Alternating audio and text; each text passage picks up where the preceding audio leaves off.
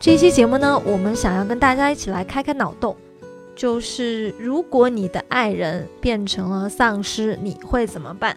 那在节目开始之前呢，闹闹在街头随机采访了几位路人，我们一起来听听他们对于自己的爱人变成了丧尸是怎么说的吧。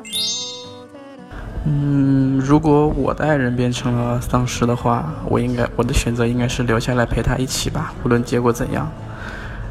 嗯，因为一个人活着也没什么意思呀，呃，和爱人在一起才是生活呀。如果我的男朋友变成了僵尸，我不知道怎么办。当然自己搞定啦，难道还要被别人杀一次吗？如果我的对象变成丧尸的话，我会把他养起来，如果不听话的话再杀掉。就像那个《行尸走肉》里面的刀欧女一样。大家好，欢迎来到女生宿舍。我是看丧尸片能够下饭的闹闹。我是看丧尸片全程都不需要弹幕的波波。我是第一次被拉着看了丧尸片的绿茵。我是全程都在脑补自己跑不动，一定早都死了的紫薇。大家好，我是来串门的。好，你自我介绍一下。性别女，爱好男，颜值可能得是维密开场。我想问一下你的尔康，我我我想问一下你的尔康去了哪里？Sorry，尔康外面有狗了，已经离婚了。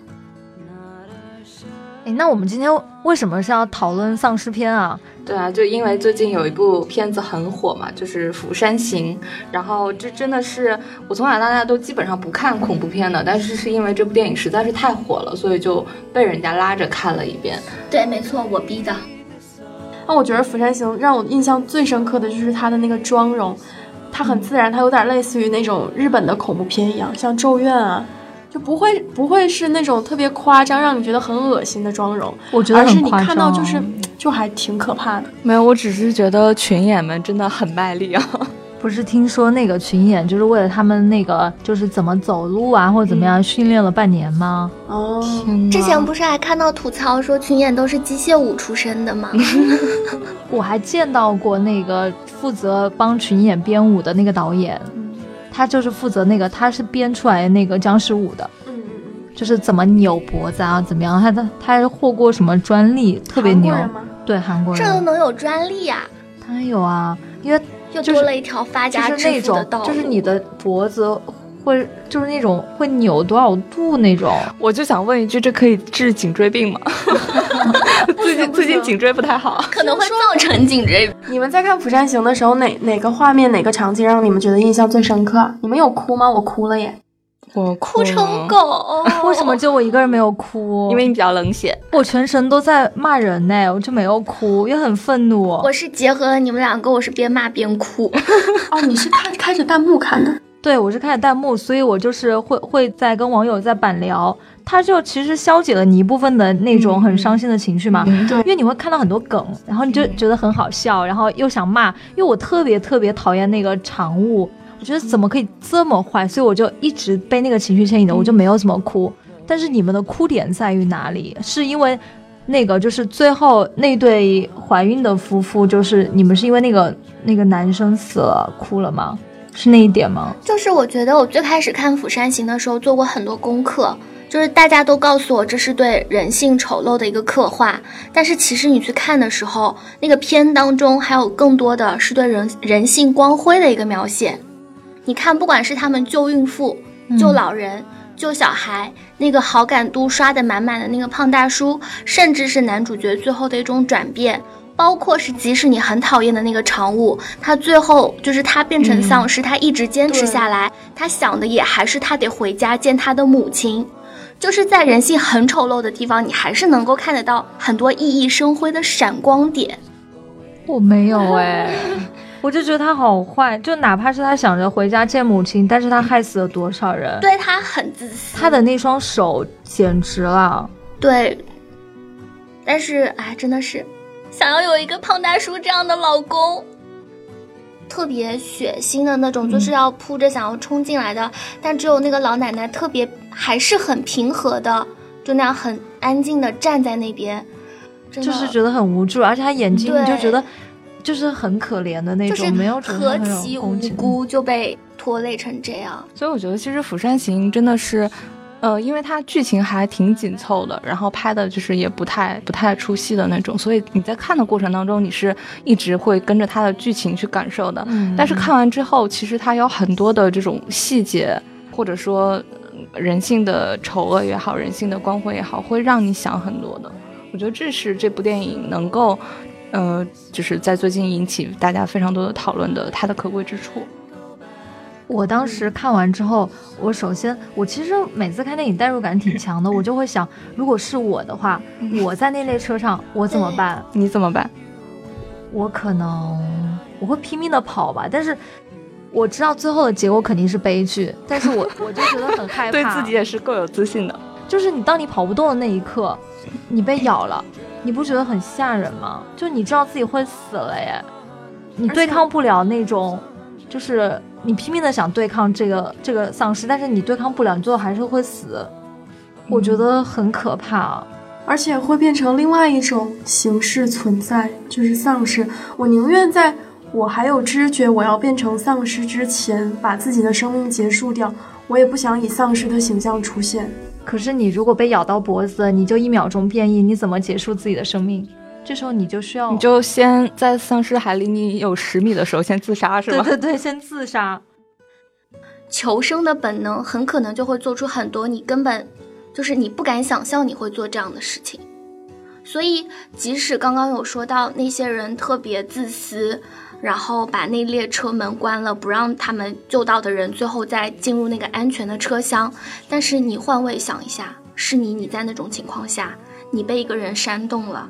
谁也没有办法保证我一定就是圣人，我一定就能像那个胖大叔和男主角一样，对吧？这就是人心就是这样，其实还挺矛盾的。如果那些人是在清醒的状态下，不是在那种最后的关头，我相信他们也一定会有部分的人，起码会有部分的人会去选择，我也想要救更多的人。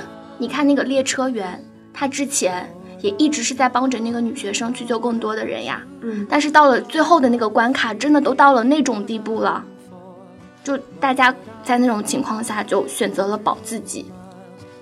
我在想，如果我那时候啊，就是其实我们大家可以想想，如果那个时候是你，你在逃脱，那个时候你会选择躲在哪里，或者是你会以什么样的方式去逃脱？不是你有下车的机会吗？中途？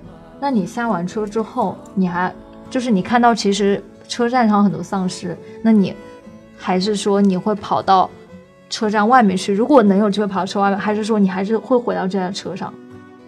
我在看电影的第一个本能，我当时也是代入了自己嘛，我就觉得如果当时是我的话，我就会躲在厕所，把自己反锁起来。对，我也我也是这样想，但是后来我一想，就算我躲在厕所，那我总有开门的一天，那万一我周围。整列车就只剩下我一个活人了，怎么办？我觉得这是非常恐怖的一点，你没有办法出去的，就算躲在厕所。对，而且就算你躲在厕所，你也要吃啊。就你最最终还是，可是可是厕所里起码有水啊，对吧？你起码有水源啊。什么水？厕所你会有一些洗手的那些水啊之类的。不是我，那就会最终就会被自己的恐惧感深深的给陷在那个厕所里面，你又不敢出去，然后你又觉得。在厕所里面不是一个长久之计，对，那我就会觉得内心恐惧感越越来越深，然后最终可能会选择在厕所结束自己的生命。我觉得你们都好理性的去讨论啊，我那那我很想问你们一个世纪性难题，就是比如说就在釜山行的这个场景之下，然后你们比如说刚好是你和你的爱人在，比如说去旅行吧途中，然后你的爱人不慎被感染了，然后成了丧尸。这个时候你会怎么办？你是跟他同归呃，不是不叫同归于。尽，你是跟他一起死呢，还是选择你选择就是离开他自己去逃命？就是类似于棒球那对情侣一样。嗯，对，那个男的是选择了陪他死。对，我我可以设想两个情景，小心一点回答啊，万一听众里面有你的、呃、未来的男朋友，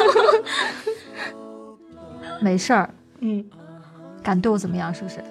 就是这是真实的市长。就是嗯，如果是我的话，当时就他可能，如果我当时在座位上是吧？如果我我的爱人他被咬了，那如果他被咬的部位是颈部，那可能一秒钟之内就要变丧尸，我我是跑不掉的。对，对，但是我我会选择拼命的去抵抗，因为我想活。那个时候，嗯，因为因为其实对于我来说，虽然他是我爱人，但是他最后还是变成了丧尸，那我就觉得我需要活下来。爱情并没有高于生命，对吧？至少至少至少可能会觉得悠着点说话啊因为。那个时候你的求生本能，它其实有时候可能已经你不要提本能，现在就是以你你你现在这样你说我吗设想，对，那我真的要活，嗯，好，我会想方设法的活下来。但是如果说它它被咬的部位可能不是那么的致命，那可能是慢慢的去那个，我会带着它一起跑，不可是这样可是他一旦被感染，他就真的变成丧尸了。对啊，它会慢慢的变，它会慢慢的变丧尸。还带着，它跑，然后你不是还是会被它咬死吗？就是我不认识你了。我带着它跑的意思就是说，如果它有十分钟时间变丧尸，我会在第九分钟结束它生命，但是我会选择那九九分钟之前，我会跟着它一起跑，我会把它带到一个不让他跟丧尸混在一起的地方，因为他会有清醒的。我要我要辩我要辩证的思考你这个回答，因为你说如果他还有意识的话，对啊。他肯定会像电影里面演的，不想让你跟着他一起死，他肯定会在他会带着我跑的呀，不，他怎么会在那十秒钟给他会选择离开你。尽他最大的可能保证你的安全。对，你这样讲，我不是觉得我不应该离他而去所以你，所以你不是最终怎么样都都是活下来的。哎，你想，如果是你感染了，然后这时候你的同伴并没有感染，你是会会死拽着他留下来陪你一起死吗？不可能的当你明知自己是死路一条的时候，为什么会有人之将死，其言也善？那种时候，你只有一个选择，有多远离多远。你一定会希望他活下来，反正你已经死定了，他不会跟着你的。如果你们真的是爱情，对吧？市长陷入了矛盾之中。市长觉得三观受到了挑战。那其他人呢？其他人你们会怎么选择？我觉得，嗯，其实就是爱人变成了丧尸，你会怎么选？其实片子里面就是给了我们两种结果，对，嗯，就是胖大叔他老婆嗯，在亲眼看着胖大叔被咬的时候，他老婆选择的是为了保自己，因为肚子里还有孩子，那是他们的希望，嗯对吧？但是那个棒球的那对情侣，就是那个男生就是为了自己的女朋友就，就是甘愿就陪他就是走，就是我是在想啊，如果我的男朋友或者我老公就是被咬了变丧尸，就首先最大的可能性应该是我没有办法活得下来，因为我觉得我肯定跑不过丧尸的。如果在我能够活下来的情况下，我觉得如果有但凡一点支撑我活下去的，比如说我的孩子或者他的父母，我的父母，任何有需要我活下去的地方，那个希望在，我就会活下去。他没了，他的父母我得照顾，对吧？两家人家辛辛苦苦培养出的两个孩子不能都没了，他的生活我可以替他接着过下去。但是如果在我已知我在这个世上除了他没有别的牵挂了，我会跟他一起走。嗯，独活也没什么意思。妈呀，这个思想过程大概需要十分钟来考虑。但我一直在骂常务，我就想着常务什么时候死，结果有人告诉我说常务没有死，我特别生气。那你说一下你对常务的那个恨吧，来在节目里不是。因为是我一开始我就被剧透了，就是弹幕的第一条就说，我告诉你有一个男人他害死了所有人，我就知道那肯定就是常务了，所以我一开始带着情绪看的，我就我，所以我我基本上没有什么在琢磨剧情，我就想着常务到底害死了多少人。以后还是不要在 B 站看电影了。我被剧透的结局是活了两个半。哦我都没有被剧透。我其实一直很希望那个司机活下来的，就那个火车司机。对对对对，因为他真的很好。他很有责任，他作为一个机长，然后作为一个人，对对结果他最后死了，我其实很生气，而且是被那个常务害死的。所以他下车的时候，我们室友一起在看的时候，就在大喊着不要去救他。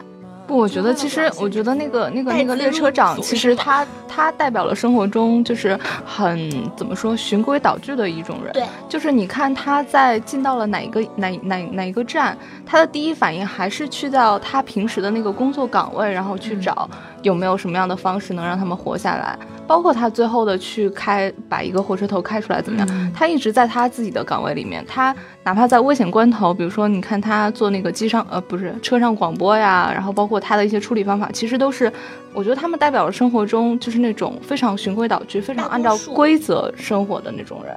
对，他不会豁出全部的自己去救你，但是他觉得他能救你的时候，他也不会放弃你。那最后的结局不就是被坏人给害死了吗？对啊，生活当中也有很多这种大多数就是一样的下场呀，对吧？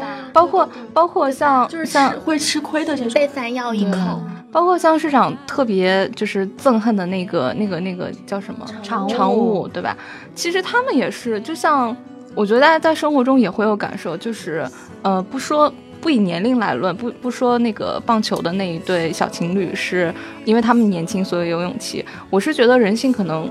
就是大家在成长的过程当中，其实你是往一个怎么说，就是利己者的一个一个方向去发展的。像你小的时候，同伴，比如说你有你有一呃一袋零食或者是一个水果，你是非常愿意跟旁边小朋友去分享的。可是当你长大，可是当你长大了，你有一个什么升职加薪的机会，你有一个拿到什么奖学金的机会，其实你会人人性是会原。会怎么说？就是变得越来越自私，越来越利己。我觉得这应该不是说的还挺我我觉得应该不是人性变自私了，是因为整个大环境和你受到的教育，你的环境把你塑造成了这样。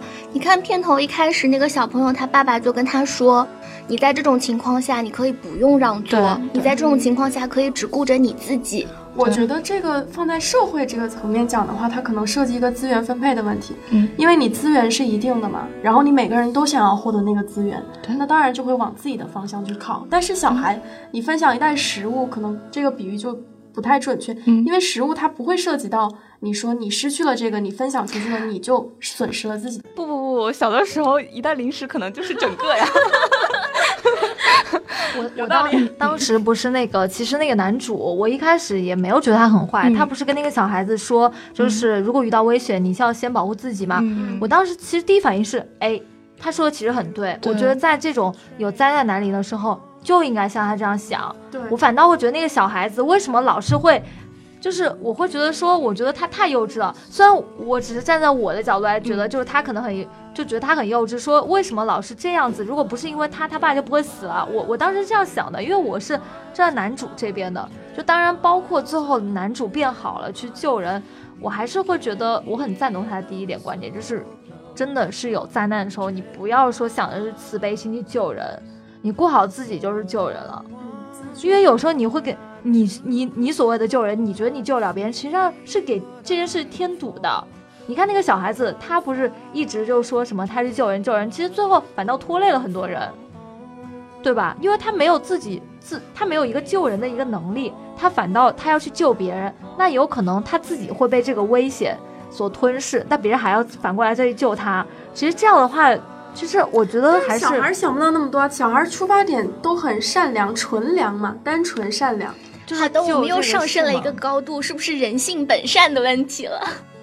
我想到一个梗，就是他们他们说看完这部片子之后吧，自己每次坐火车或者坐高铁都要多登一下。不要这样，会看到门嘛。然后我现在我们高铁是门是感应门对吧？是感应门吗？不是的，也是自己开的吗？对，它它可以电动控制，但是哦，你是说车厢与车厢之间？对对对对对，那个我不知道，每次看好像因为好像中国的高铁大部分都是不怎么关门的。对，那如果。真的有丧尸的话，那不就死翘翘了？对啊，我会觉得很恐怖。我十一还要坐高铁回家呢。对啊，十天之后我们就要坐火车了。你放心吧，就上海这种人口密度，保你到不了火车站，上不了火车。别想了好吗？还是要注意一下人身安全，真的。什么？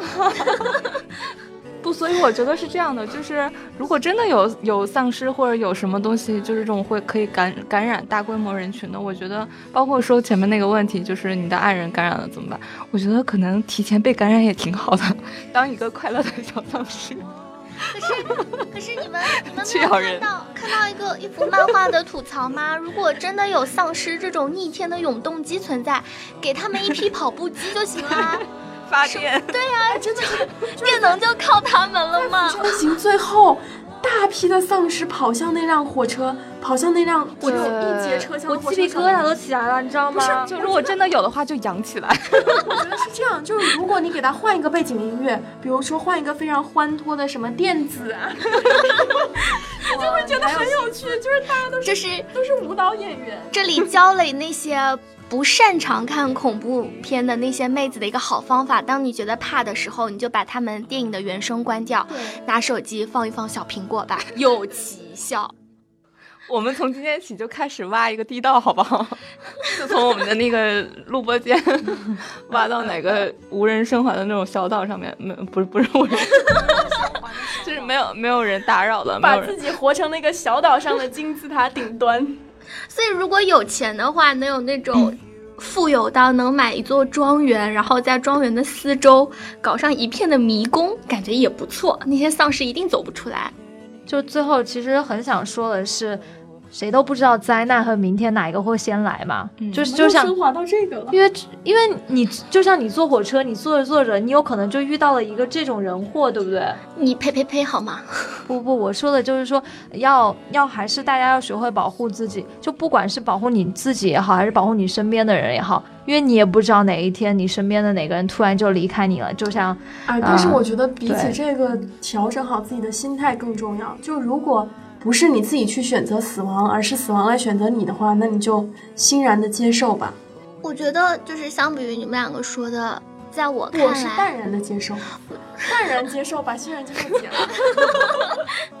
这是我觉得相比于这个，在我看来，就是我得到的最深的感触就是，也不知道世界末日什么时候会来，而且讲道理，人生这么短暂，你有想做的就真的去做，对对，录完节目我们就去买买买。对，吃吃吃好吗？就真的不要让自己后悔，对，就不要真的等到了那个时候，我和我男朋友还有很多想去的地方没有去，我还有很多好看的衣服没有穿，你你男朋友是谁？可以讲一下少尔康吗？